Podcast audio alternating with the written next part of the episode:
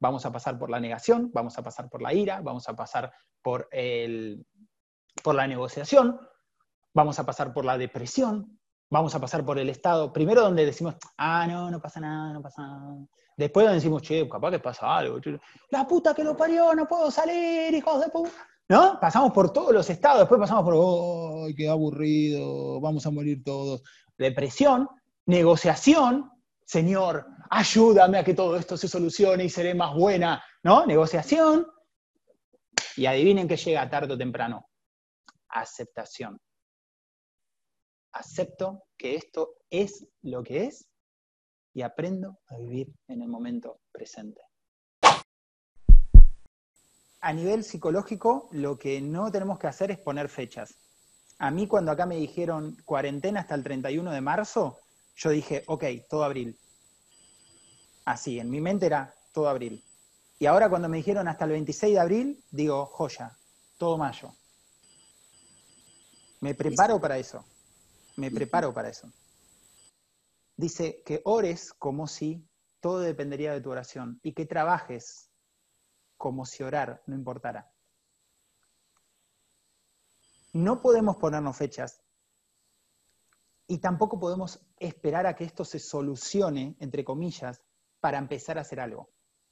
Porque ahí es donde estás atrapada. Estás atrapada de pies y manos esperando que alguien te solucione algo. La única forma de esto, lo que estoy haciendo yo y lo que están haciendo colegas míos, es reinventarse de alguna forma. Reinventarse significa que tenés que buscar la forma de readaptar lo que estás haciendo a otra cosa. Por ejemplo, te doy un, un solo ejemplo te doy. Yo tengo un amigo que fabrica zapatillas. Toda la vida fabricó zapatillas. ¿Qué pasó? De la noche a la mañana, ¡pa! Dejó de vender. Cero. Claro, cerraron todas las zapaterías, no se venden zapatillas, él es distribuidor, distribuye a los locales, los locales no tienen venta, se planchó. Pasó de, pasó de ganar X a ganar cero. Cero. No 50, no 500, cero. Una semana tardó en decir, ok, me pongo a hacer botas y barbijos. Cada uno tiene que entender cómo reinventarse a sí mismo, quizás con la misma actividad, quizás con una actividad paralela. Podemos hacer huertas hidropónicas, o sea, huertas que en vez de, en vez de que la, la planta se alimente de la tierra, se alimenta del agua. Le pones agua, ahí le pones un sustrato que tiene todo lo que necesita la plantita y crece, y crece el tomate, y crece la lechuga, y crece el zapallo, y crece... Bueno, comida no nos va a faltar. Tercero, aprender a vivir un día a la vez. Vos tenés que vivir el día de hoy. Si vos, si tu mente está en vivir la semana que viene o el mes que viene o cuando termine la cuarentena, lo único que vas a hacer es enfermarte. Y si vos te enfermás, estás ansiosa, tenés miedo, decime, ¿quién se va a reinventar? Nadie. ¿Por qué? Trastornada, pensando en el futuro, ansiosa, con miedo. Vos tenés que estar un día a la vez, tenés que resolver el día de hoy. Yo antes de, mira, yo media hora antes de empezar esto estaba con un niño al que le doy sesiones de liderazgo, de desarrollo emocional. Terminé con el niño, me saqué la ropa esta que tengo puesta así, me puse el short, me puse la remera y me puse a hacer yoga. Me puse el, me puse el cronómetro, 15 minutos. Hice yoga, me vestí de nuevo, les avisé a ustedes, empezamos 5 minutos, pumba, listo, estoy acá. Y terminé la meditación, para no hacerla ahí, la hice acá. Ustedes vieron que algunos que entró antes los primeros que entraron me vieron que estaba haciendo meditación. Estaba así, pam, pam, pam, escuchando música. Estaba ahí. Yo estoy ocupado del día de hoy. ¿Qué va a pasar después? No lo sé. La, siguiente pregunta fue si el coronavirus se queda.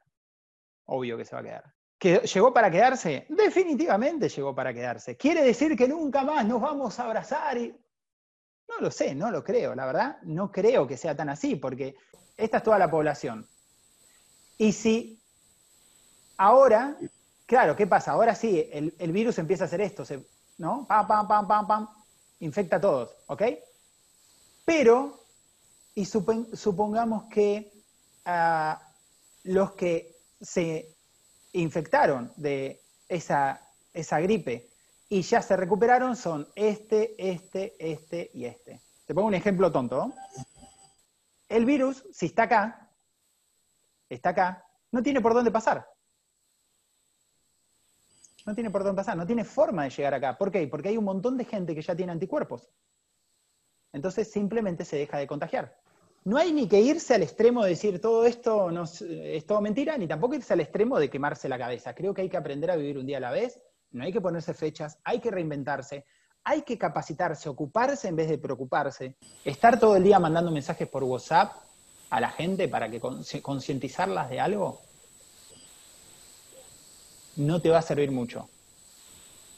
Estar todo el día pensando en que si tendríamos respiradores o no tendríamos, o los gobiernos, no te va a servir mucho. Si querés eventualmente generar algún tipo de activismo político, social, por supuesto que eh, no solo estás en todo tu derecho, sino que es bastante honorable.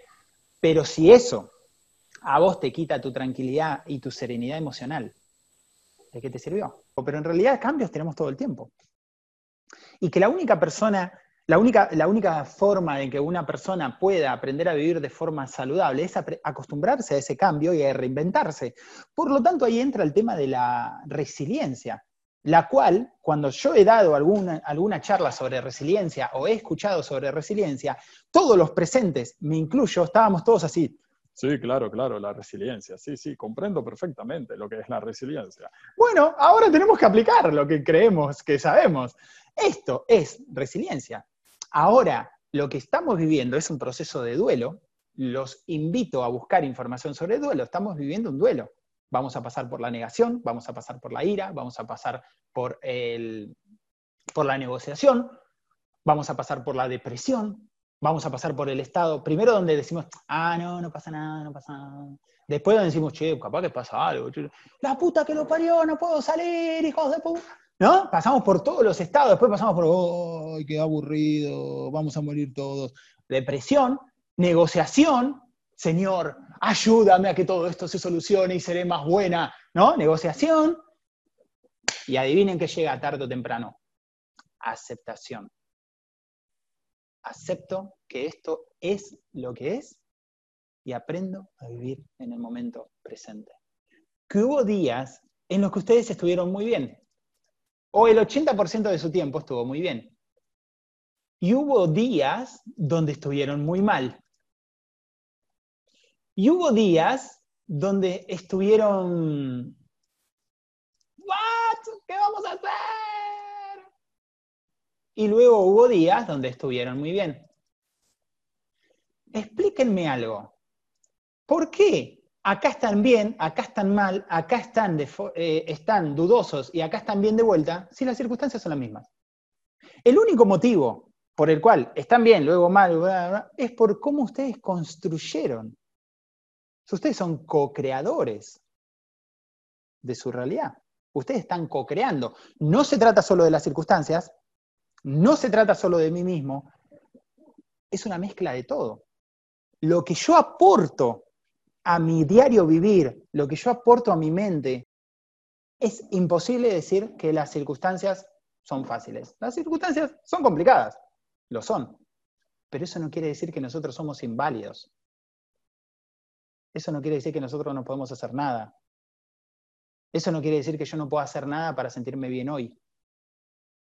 Por eso, cuanto yo más vivo en el futuro y más pienso que a ver lo que voy a hacer, lo que voy a hacer el mes, el mes que viene, si esto sí lo otro, peor. Eso no quiere decir que no tengo que planificar, no confundan. Yo puedo planificar el futuro en función, por ejemplo, de mis finanzas. Eso sí. Ahora, vivir por adelantado, estar todo el día pensando lo que voy a hacer la semana que viene, el mes que viene, eso lo único que me va a traer es estrés, ansiedad, nervios, me puede dar un paro cardíaco, me puedo enfermar, me puede dar un ACV, me puedo desmayar, me puede agarrar anemia. Y si vos estás con ACV o paro cardíaco o anemia ¿Estás mejor o peor?